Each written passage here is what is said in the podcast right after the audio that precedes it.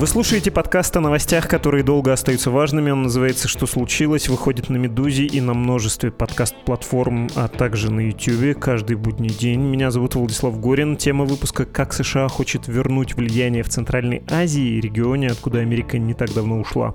Цель Вашингтона очень ясная – ослабить влияние на центральноазиатские страны России, изолировать ее не только на Западе, но и на Юге тоже, не дать возможность обходить при помощи центральноазиатских государств те же санкции санкции. О том, насколько серьезны намерения США, а насколько это декларация, и каким образом такая политика могла бы притворяться в жизнь, поговорим сейчас с американисткой Александрой Филипенко и востоковедом, сотрудником фонда Карнеги за международный мир Тимуром Умаровым.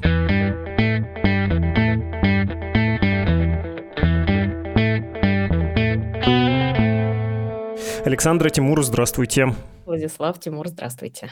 Здравствуйте, спасибо за приглашение. Повод для нашей встречи с вами следующий. 28 февраля, вчера, то есть в Астану приехал госсекретарь Соединенных Штатов Энтони Блинкен. Он участвовал в дипломатическом саммите стран Центральной Азии. Там были также министры иностранных дел Казахстана, Кыргызстана, Таджикистана, Туркменистана и Узбекистана. С президентом Такаевым Блинкен тоже поговорил, и это первый визит главы внешнеполитического ведомства этой администрации США в Центральную Азию. Накануне визита по после отечественной и западной прессы писали, собственно, по итогам встречи Блинкин и сам что-то такое проговаривал, что задача Соединенных Штатов в Центральной Азии снизить влияние России, не давать ей обходить санкции при помощи государств Центральной Азии, предупредить, э, что понемногу, дав время на сворачивание сотрудничества, начнется применение вторичных санкций западных. Обещанные небольшие деньги, 25 миллионов долларов, Блинкин сказал, на развитие и, цитата, снижение зависимости от одной одной страны, и понятно, какая страна имеется в виду.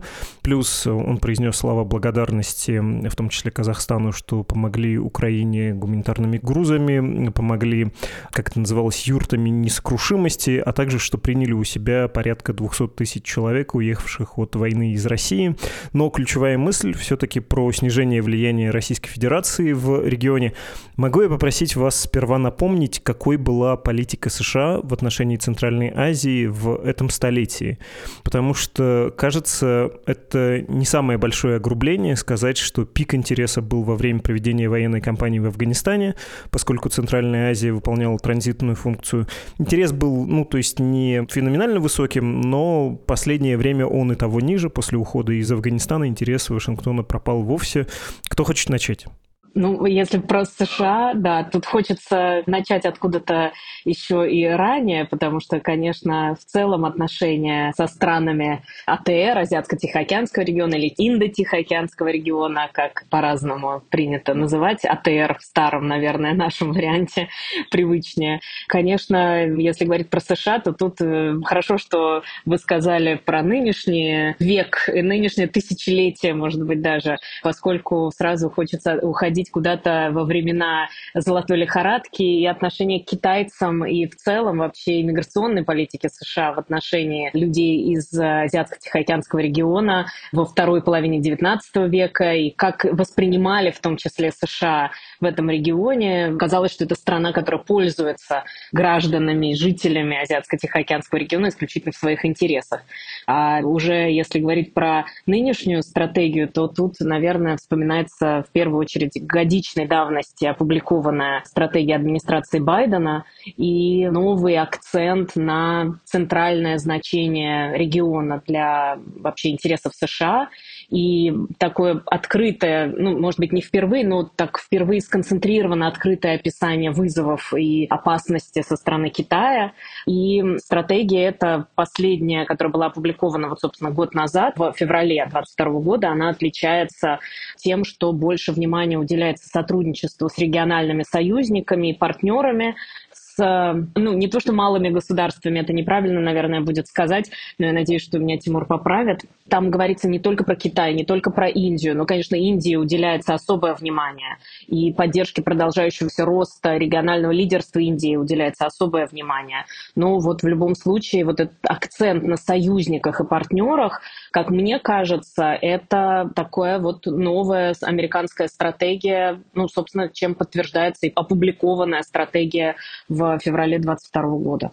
Про Китай очень интересно, мы к нему неизбежно тоже придем, но я бы все-таки на Центральной Азии сосредоточился. На нее хочется посмотреть внимательнее, поскольку там, очевидно, есть э, сюжет, пересекающийся с влиянием России. Тимур, э, что насчет Центральной Азии в этом веке? Правильно ли я описал, что нужно еще к этой картине дополнить про интерес США к региону? Да, интерес США к Центральной Азии в разные годы был разным. И действительно, если мы говорим про нынешнее время, я бы сказал, что присутствие США и то, как в Центральной Азии смотрят на США, я бы сказал, что сейчас США рассматривается как такой не вполне себе надежный партнер э, с той точки зрения, что, кажется, США постоянно возвращается условно в Центральную Азию, только для того, чтобы достичь свои какие-то краткосрочные задачи. Вот у них была задача, например, с 2001 года по 2021. Афганистан, они присутствовали в регионе практически физически, да, и именно поэтому их интерес к странам Центральной Азии был на высоте, да, и Центральная Азия в приоритете внешней политики США была немного повыше. Но с тех пор, как они ушли из Афганистана, они символически ушли и из всего региона, да, и сегодня в Центральной Азии смотрят на Штаты как на страну, которая возвращается в регион только когда ей что-то нужно, но при этом не готова давать гарантии для стран Центральной Азии, что она здесь надолго и может таким образом балансировать Россию и Китай.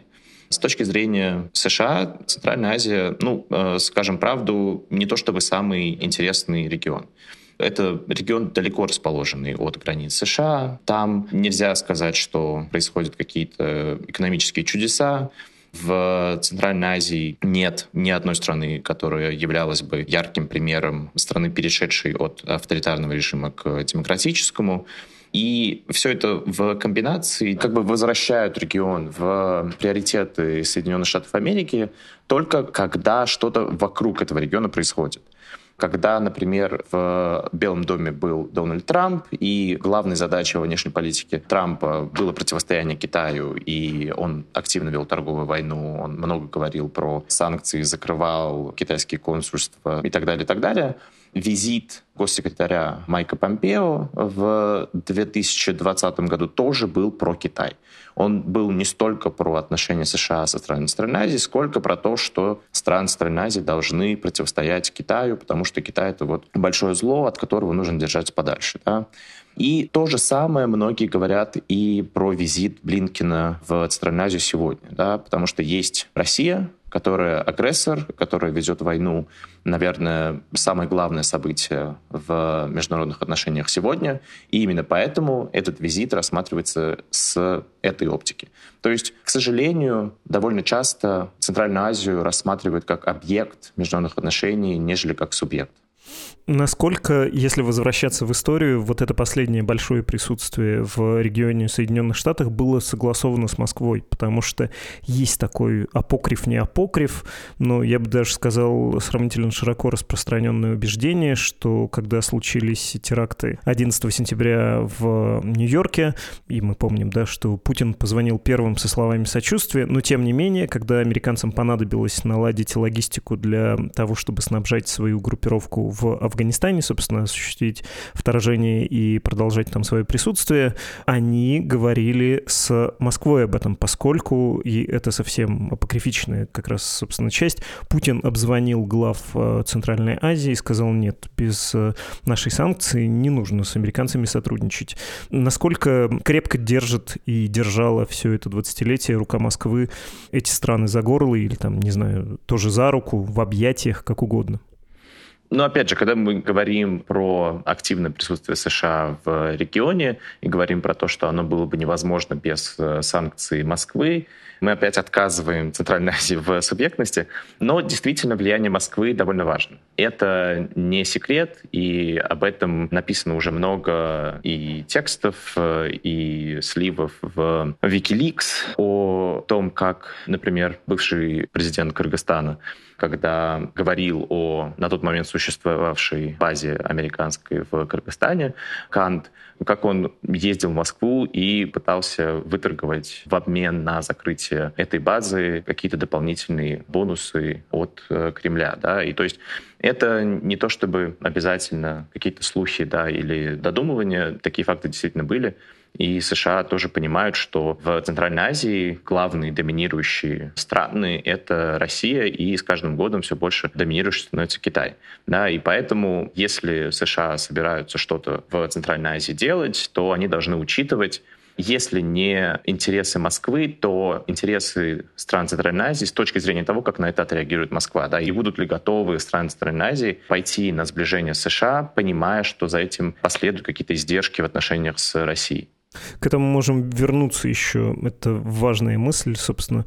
От этого, видимо, зависит успех миссии или вообще этой стратегии. Александра, а насколько в Соединенных Штатах-то вообще обращают внимание на регион? Насколько важна вот эта нынешняя политика как бы отдаления постсоветских стран, в том числе центральноазиатских, от э, России? Насколько много этому уделяется внимания, особенно учитывая, что сколько уж, два года назад Соединенные Штаты ушли из Афганистана, вот уже где они долго присутствовали, и что казалось важным, и уход откуда был, в общем, не очень хорошо обставлен, что ли.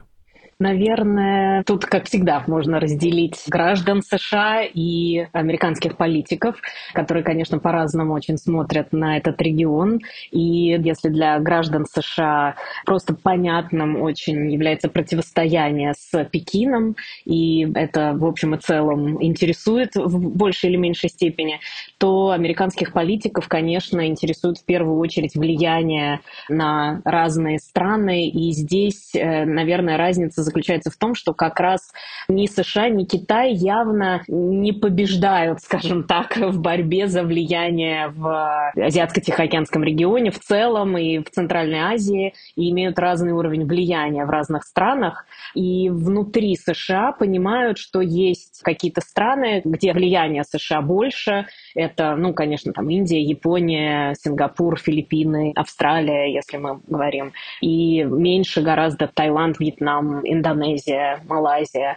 И здесь, э, наверное, внутри США было такое представление о том, что нужно в первую очередь выстраивать партнерство как раз с теми странами, с которыми и так уже отношения в достаточной степени налажены. Но вот опять же, возвращаясь к той самой стратегии Белого дома февраля 2022 года, там как раз новый подход к отношениям прослеживается, и прослеживается большее внимание к отношениям с разными странами региона. Ну и, конечно, мне кажется, что большой интерес, опять же, среди политиков в первую очередь, конечно, вызвал формат взаимодействия АУКУС, так называемый, ну, Австралия, Великобритания, США, и пример соединения, скажем так, достаточно в какой-то момент неожиданного даже для Европы, но, тем не менее, это новый подход, как мне кажется, США к региону и новое понимание важности этого региона. Опять же, тут я отделяю сразу все равно американских граждан и американских политиков, потому что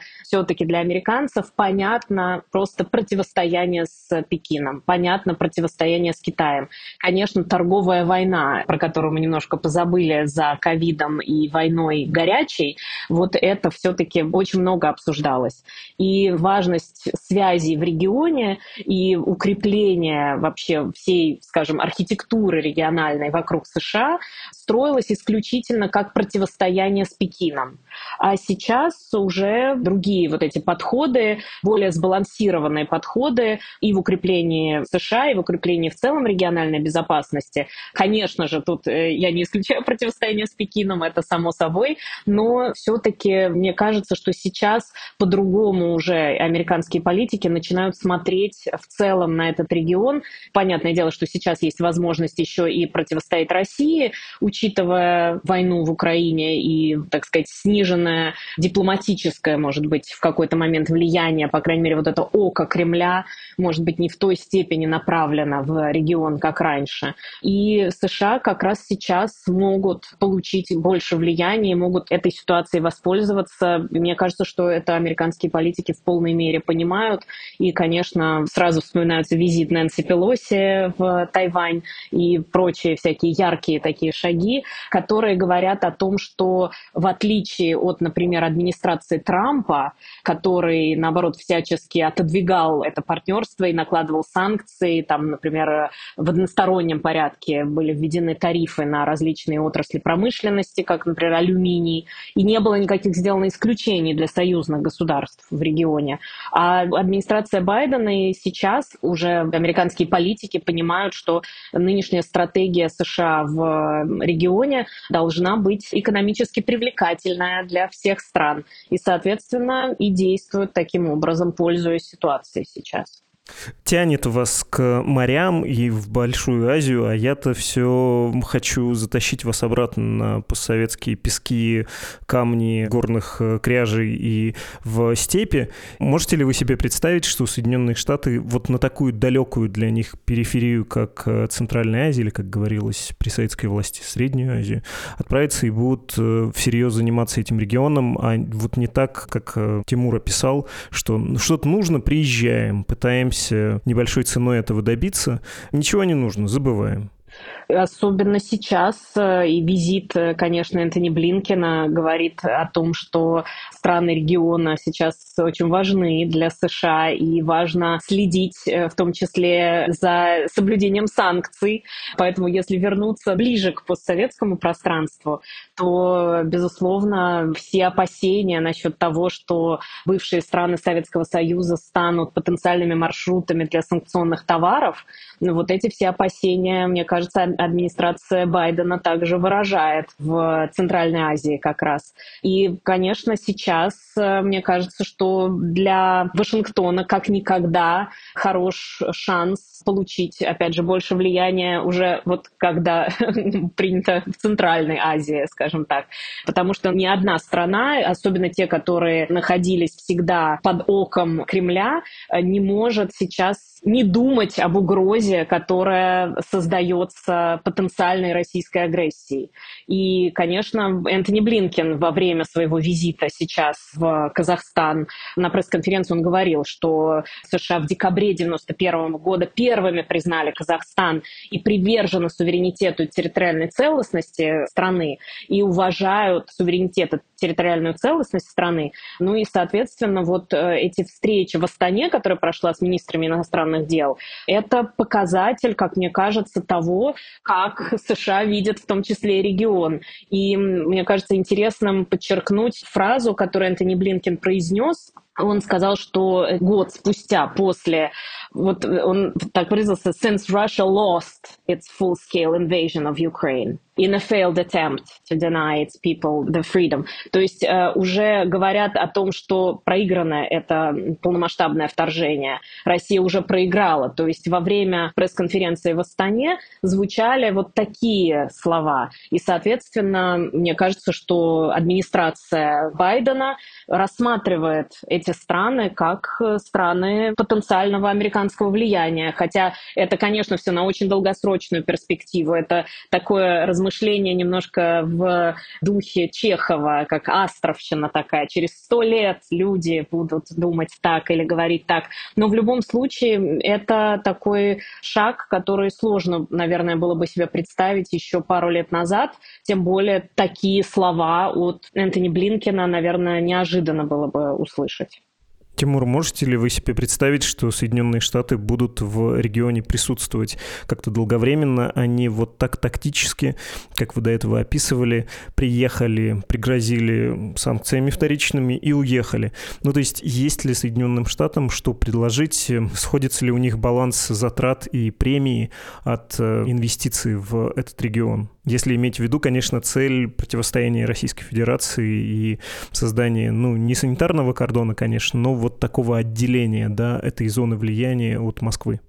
У меня нет ощущения, что США могут действительно с новой силой вернуться в Центральную Азию и вернуться прочно и надолго по нескольким причинам. Ну, во-первых, потому что, опять же, повторю, да, Центральная Азия не то чтобы очень привлекательный регион для США. И, конечно, США — это страна, которая самая главная держава мира, и это уже в порядке вещей, то, что высокопоставленные чиновники США ездят по всему миру и везде говорят о своей собственной важности, это не выглядит как что-то из ряда вон выходящее.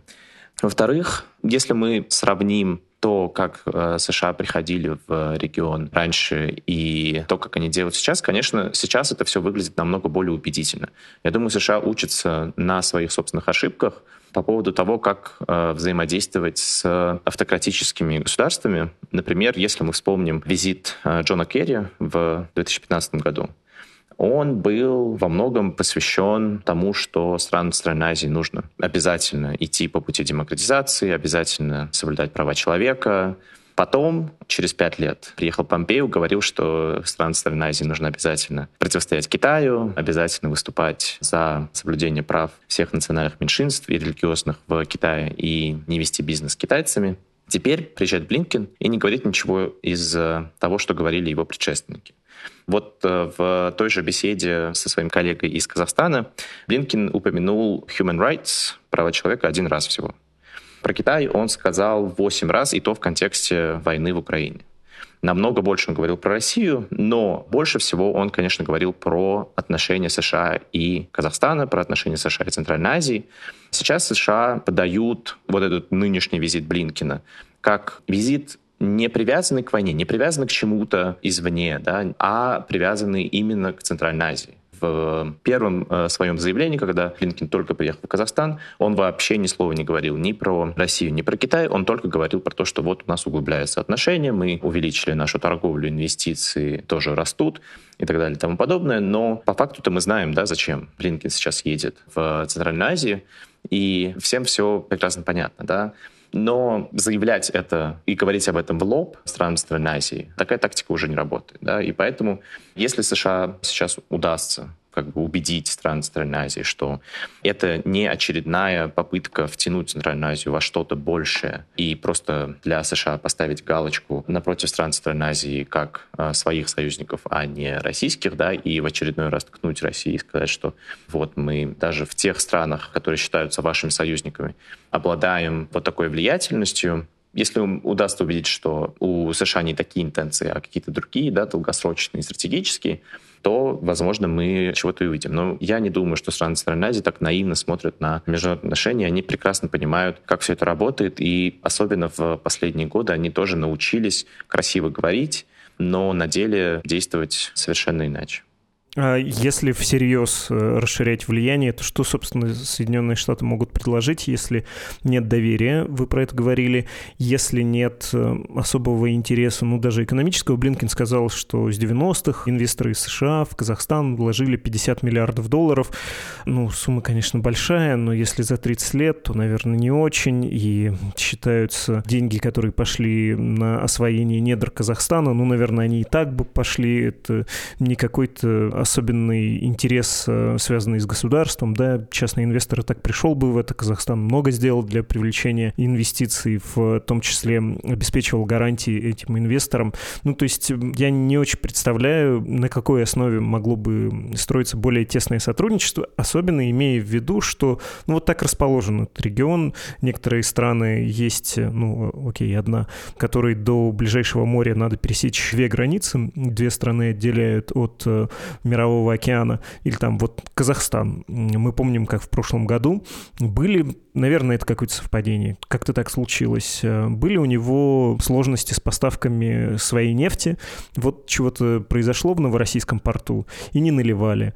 А до этого президент Такаев как-то немножко поспорил с Путиным. Ну вот такие совпадения могут случаться. Так расположены эти государства чисто географически, настолько они зависимы от Российской Федерации, что надо им, наверное, очень много предложить для того, чтобы чтобы они сказали, окей, мы будем очень внимательно следить э, и соблюдать санкции.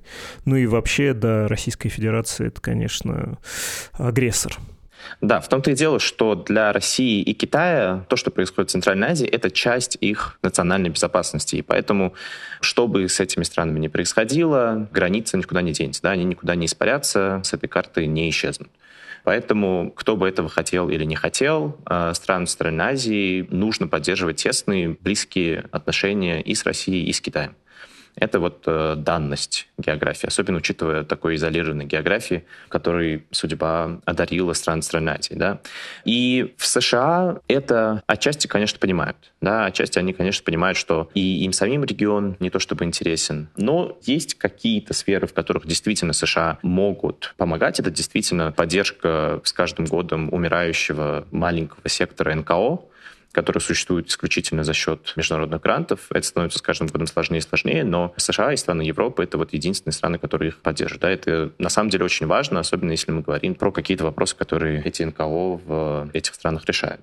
Есть еще вопросы там, образования, вопросы здравоохранения. США здесь тоже очень важный игрок, который через, например, USAID помогает э, людям в каких-нибудь отдаленных кишлаках лечиться от, не знаю, туберкулеза. Да? Вот это тоже проблемы, которые кажутся давно решенными во многих других странах, но в Центральной Азии есть и такие проблемы, и государству самому не то чтобы очень много внимания этому уделяется, но у США в этом есть и опыт, да, и уникальные знания, да, которые он может распространять. Вот, собственно, и все вот это стратегическое присутствие, оно и ограничивается вот этими вопросами, да, вопросами, например, мягкой силы, облегчение жизни мигрантам, которые в больших, ну, конечно, не в таких огромных количествах тоже едут в США.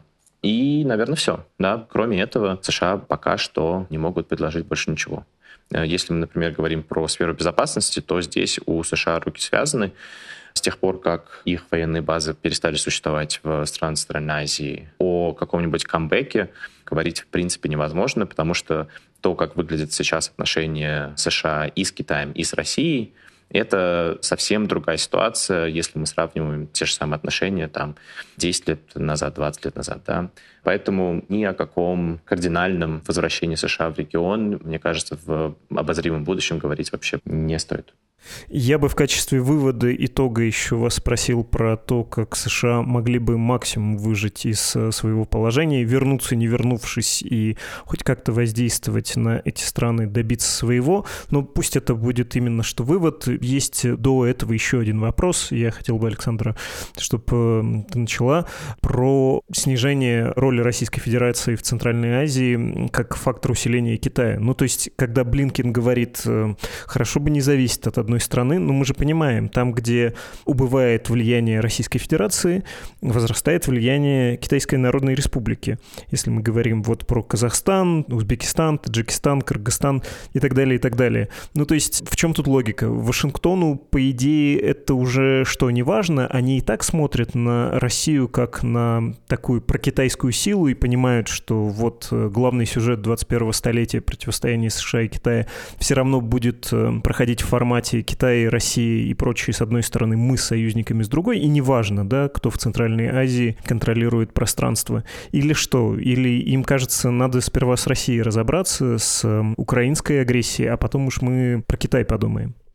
На данный момент, учитывая, конечно, продолжающуюся войну, больше внимания уделяется, безусловно, Украине сейчас на данный момент пока. И пока ближе к 70% американцев все-таки говорят в опросах Gallup Poll и Pew Research, что нужно продолжать поддерживать Украину, пока основное внимание приходится на европейский континент. Однако США, я думаю, давно уже поняли, что кроме как в военной сфере, но и военная сфера сейчас тоже уже под вопросом несколько находится, но просто учитывая ядерное оружие, стратегическую стабильность и безопасность, в любом случае все равно нужно учитывать Россию. Но, тем не менее, все равно такое впечатление, что США все-таки на Китай смотрят как на основного конкурента и стараются активно взаимодействовать с государствами, которые потенциально попадают под влияние Китая и, соответственно, уже не рассматривают Россию как лидера,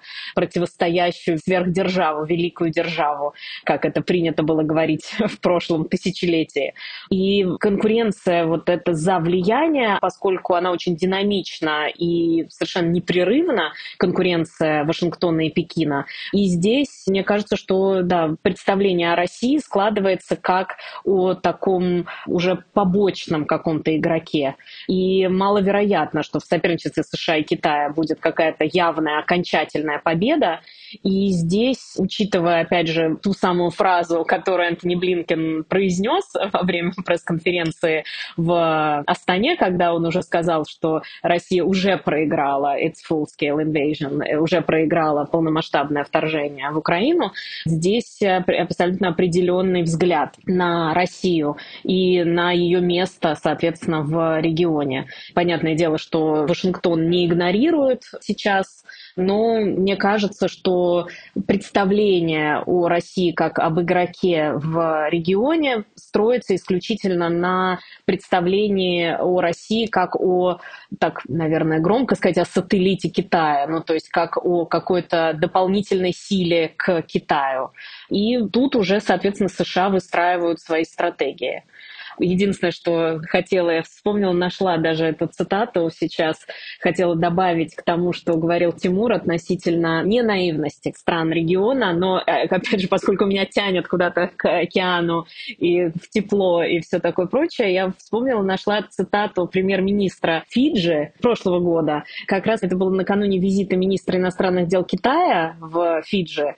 И тогда премьер-министр сказал, что геополитическое соревнование США США и Китая мало что значит для тех, чья страна ускользает под вздымающимися морями. The geopolitical points scoring means less than little to anyone whose community is in danger. Поэтому страны региона, как отдаленные страны региона, как страны в Тихом океане, так и страны Центральной Азии понимают, что они в очень сложном и неудобном положении находятся, когда им приходится либо перебалансировать свои отношения с США, таким образом, чтобы чуть-чуть откатиться от Москвы.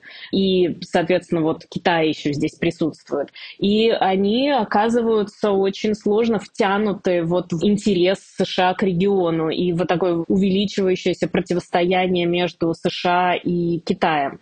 Ну и, соответственно, уже Москва все равно, как мне кажется, видится как партнер Китая, а не исключительно отдельная сила, которая стоит сама по себе. Ну, на данный момент это, конечно, все связано, опять же, все равно с э, Украиной, как мне кажется. Тимур, э, что насчет э, убывания России, если ей противостоять, будет возрастать влияние Китая? Это не принципиально, если они условно на одной стороне или нет, это тоже может беспокоить Вашингтон, и они могут тут пытаться искать какой-то баланс, уравновешивать Пекин Москвой, Москву Пекином. Я бы, если честно, не рассматривал баланс сил в регионе как какое-то физическое явление, да, и что если из-за падения влияния одной страны обязательно увеличится влияние другое. Мне кажется, это не обязательно так произойдет. Но когда мы говорим про Центральную Азию, тут, мне кажется, США рассматривают Россию и Китай и их влияние в регионе по-разному, потому что пока что ни одна страна не может сравниться с Москвой по уровню влияния в Центральной Азии. Советский Союз зацементировал центральное место России во многих процессах в Центральной Азии, и вот этот вот цемент унаследовала современная Россия, и до сих пор по огромным секторам экономики стран Центральной Азии зависит от России. Инфраструктурно большинство трубопроводов, железных дорог э, и вообще связанности Центральной Азии с миром проходит через север, через Москву. И самая главная связь, которая существует между Центральной Азией и Россией, это, конечно, высокий уровень доверия между политическими элитами. Да, если мы просто посмотрим на этих людей, мы поймем, что это примерно один и тот же человек, умноженный просто. Это в основном мужчины старше 65, которые прошли через Советский Союз, родились там, да, сделали образование, карьеру, женились и так далее. И это люди, которые говорят на одном языке, понятийном языке и на русском языке. Да, и поэтому тот уровень доверия, который существует между ними, не существует больше ни с кем, если мы говорим про Центральную Азию, отношения этого региона с другими странами. Поэтому, мне кажется, все понимают, и Россия, и Китай, и США, и в самой Центральной Азии, что в обозримом будущем влияние России заменить никто в Центральной Азии не может.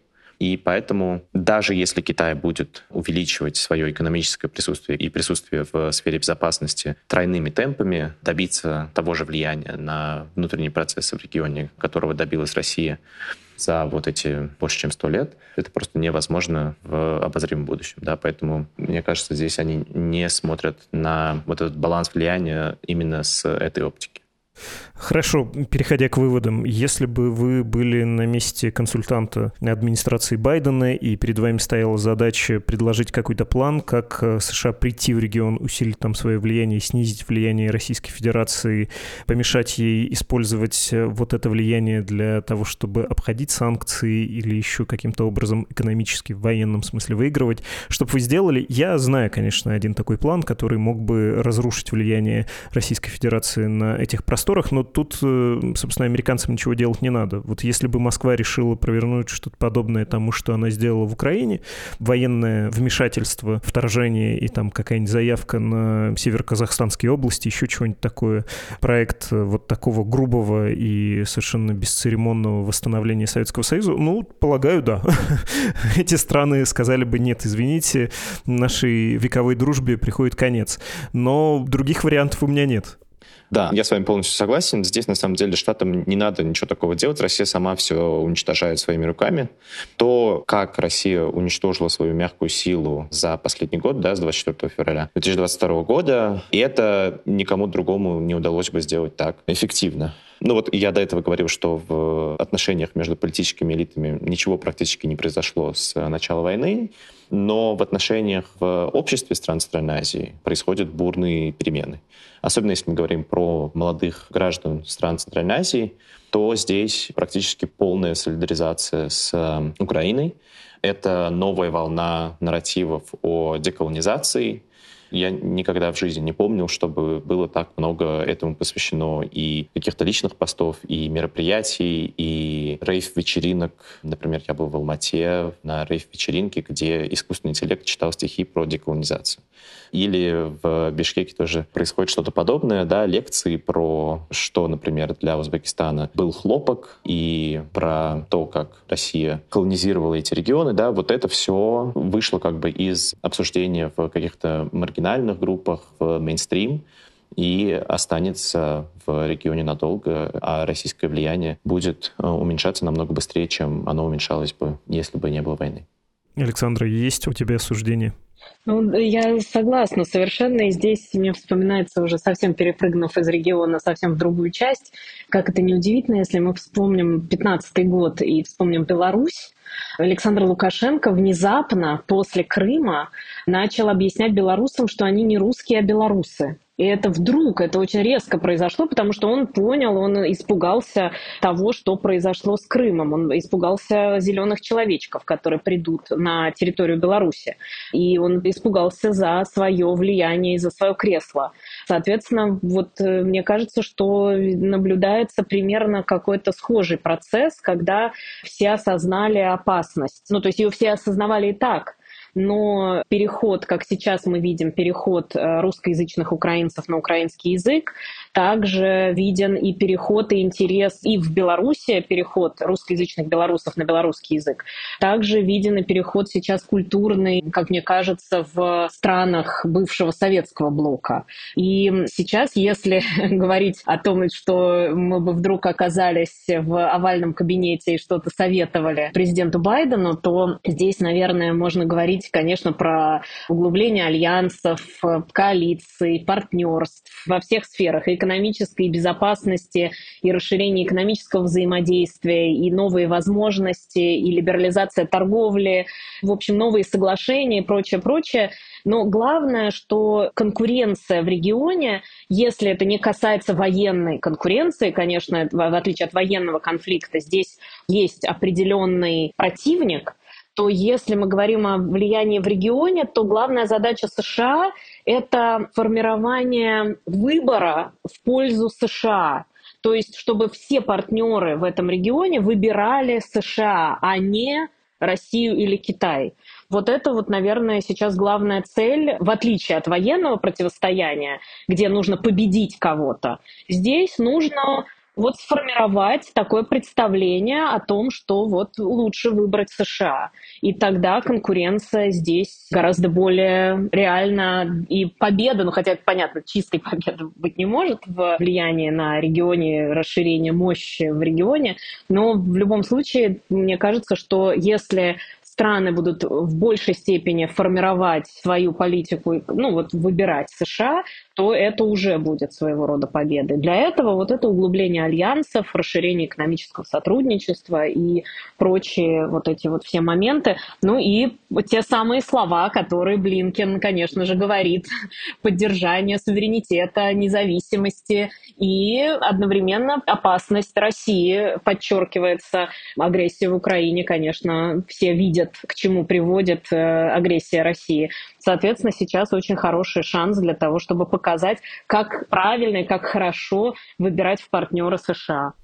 Тимур, можете вы себе представить, что будет соблазнительным такой выбор? Ну, мы про это говорили, учитывая близость и тяжесть гравитации России. Ну и, честно говоря, примеры. Я вот вспоминаю, как э, с Трампом встречался Мирзиёев, а Мирзиёев, придя к власти в Узбекистане, он, в общем, и до сих пор обществом там и людьми снаружи воспринимается как человек, который очевидным образом более прогрессивный, чем предыдущий президент. У него есть такой вот реформаторский пыл и, я бы сказал, внутренние соревнования внутри Центральной Азии с тем же Казахстаном, да, что мы должны стать локомотивом региона. Но вот он встретился с Трампом, а Трамп с ним чего-то про Китай поговорил. Ну, обидно.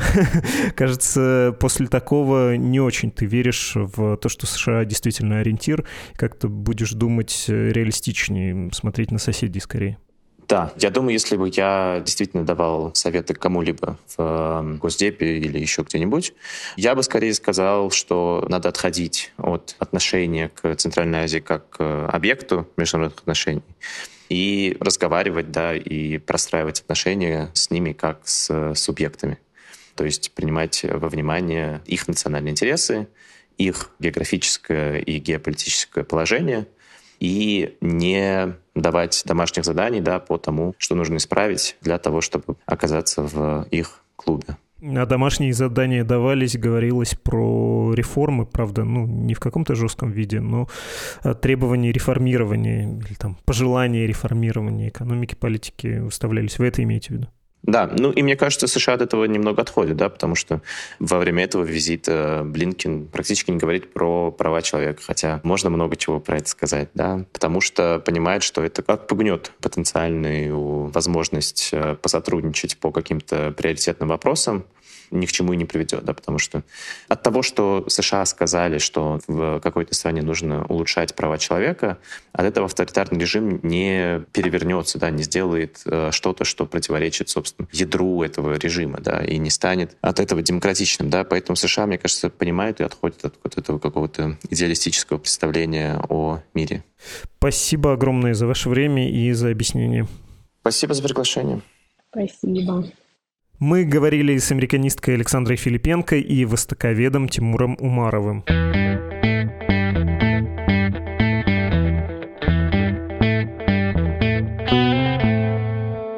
Наша медиа «Медуза» живет главным образом за счет пожертвований читателей и слушателей, так что не боритесь с искушением зайти на страницу support.meduza.io или save.meduza.io и оформить в идеале регулярный платеж такого размера, какой вам не жалко, сколько вы можете себе позволить. Это был подкаст «Что случилось?» о новостях, которые долго остаются важными. Всего доброго. thank you